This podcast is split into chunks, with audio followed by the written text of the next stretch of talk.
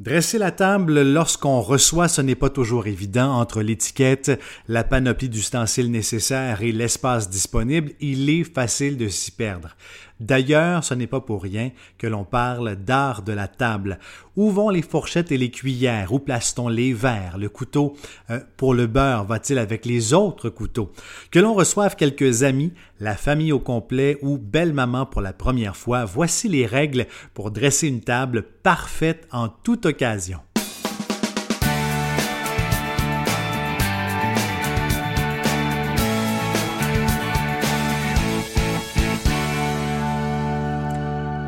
Peu importe le nombre d'invités ou de services, il y a quelques règles de base à respecter pour mettre la table et elles s'appliquent aussi au repas du lundi soir.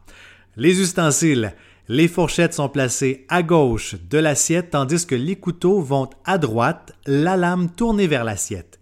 Les cuillères sont ensuite placées après les couteaux. Si vous n'êtes pas certain de savoir quel ustensile utiliser pour manger un plat, sachez qu'ils sont généralement disposés selon l'ordre d'utilisation. Donc, on commence avec celui à l'extérieur et on termine avec celui le plus près de l'assiette. Les ustensiles pour le dessert et le café sont placés au-dessus de l'assiette, à l'horizontale. Le manche de la fourchette à dessert est tourné vers la gauche et celui de la cuillère vers la droite. Si on manque de place, on peut les apporter au moment de servir le dessert, une fois la table desservie. Les verres. Les verres sont placés en haut, à droite de l'assiette, en suivant une diagonale. Le verre à eau est le premier, suivi des verres à vin. Le verre le plus près de la cuillère sera le verre à vin blanc. L'assiette à pain. L'assiette à pain se trouve en haut des fourchettes à gauche. Le couteau à beurre est placé sur cette dernière. Les serviettes. Les serviettes de table permettent un peu plus de créativité. On peut donc les placer à la gauche de la fourchette, sous celle-ci ou encore dans l'assiette. Vous avez envie de recréer un souper ou une réception digne d'un épisode de Downton Abbey? Rien de plus simple. On sort notre plus belle vaisselle et on applique les mêmes règles que pour un souper plus convivial. Il faut par contre prévoir l'espace nécessaire pour les ustensiles supplémentaires. Voici quelques recommandations pour mettre la table comme un pro.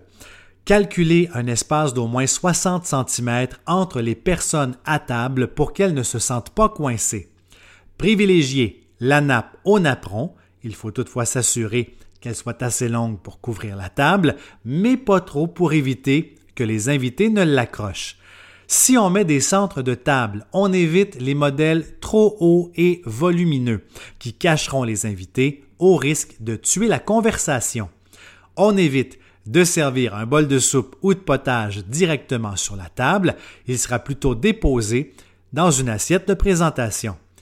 C'est toujours une bonne idée d'avoir un pichet d'eau sur la table ainsi que salière et poivrière. Les ustensiles déjà utilisés ne devraient jamais toucher la nappe entre les services. Si vous ne changez pas les ustensiles entre les plats, prévoyez un appui couteau. Les couteaux à fromage et les ustensiles pour les entremets peuvent être apportés en même temps que les plats correspondants. Et si vous servez des crustacés, du homard par exemple, prévoyez un rince-doigt qui sera placé à la gauche des couverts. Et voilà, en suivant ces quelques règles, vous pourrez dresser une table digne de recevoir la royauté. Vous avez aimé le contenu de ce podcast? Je vous invite à le manifester en faisant un petit thumbs up, un petit cœur, un commentaire et surtout, je vous invite à le partager avec tous vos amis. Là-dessus, ici Éric Dumoulin qui vous dit à la bonne vôtre.